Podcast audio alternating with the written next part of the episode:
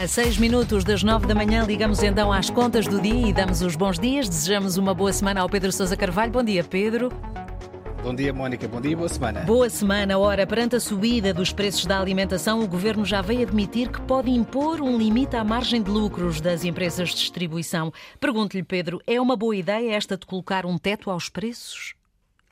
Uh, bom, uh, Mónica, é uma, é uma, ideia um bocadinho radical, mas, mas obviamente se for a única forma de travar esta especulação de preços uh, no setor da alimentação, acho que é uma ideia que pode fazer sentido.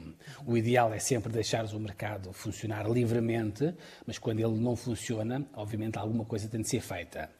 nós, na alimentação, nós já percebemos claramente que temos aqui um problema de preços muito elevados e que já não são justificados nem pela guerra, nem pela alta dos preços combustíveis. Isto, obviamente, é um sinal de que alguma coisa está muito mal no setor agroalimentar em Portugal. E é por isso, aliás, que na, na sexta-feira passada, uh, em entrevista ao Jornal Expresso, o secretário de Estado do Comércio admitia precisamente a possibilidade de o governo colocar um travão, um limite à margem de lucro no setor da alimentação. Ontem, a Ministra da, da Agricultura dizia uma coisa muito parecida. Algumas pessoas, Mónica, ficaram um bocadinho chocadas, escandalizadas com esta possibilidade, eh, mas eu recordo que nós, até 1984, a lei portuguesa já proibia a venda de produtos com uma margem de lucro superior a 15%, Sim. uma margem de lucro líquida superior a 15% no caso de vendas a retalho.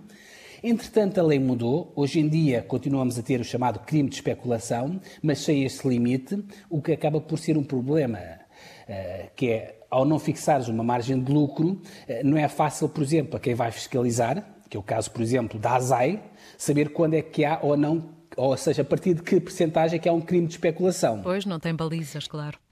Não tem balizas, exatamente. E esta ausência de balizas é que torna a lei um bocadinho vazia de conteúdos. Nós, eh, se bem te lembras, alguns na, na pandemia, nós tivemos esse problema.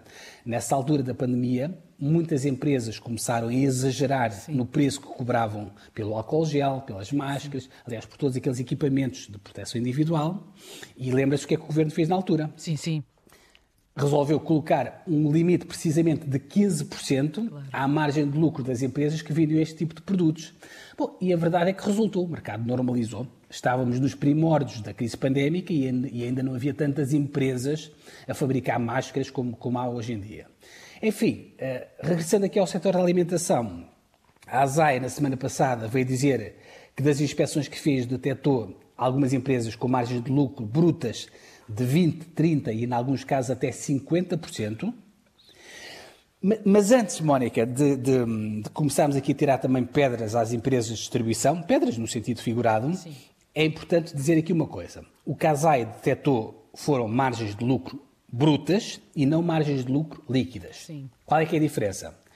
Uh, imagina, por exemplo, uma cebola. Se tu vais comprar uma cebola por um euro e vais vender por um euro e meio, a tua margem bruta é de 50%. E é isto que a ASAI detectou. Mas nós, para sermos justos, temos que calcular a margem líquida. E a margem líquida tem de ter em conta todos os custos que o supermercado tem para colocar a tal cebola na prateleira. Seja transportes, também aumentaram, seja combustíveis, seja pessoal, seja o que for. Enfim, se a ASAI mesmo assim fizer essa conta que agora aparentemente vai fazer e continuar a encontrar margens de 30% ou 50%, claramente aqui acho que o Governo ou o Parlamento deveriam eh, avançar com, um limite, eh, com o tal limite à margem de lucro dos retalhistas.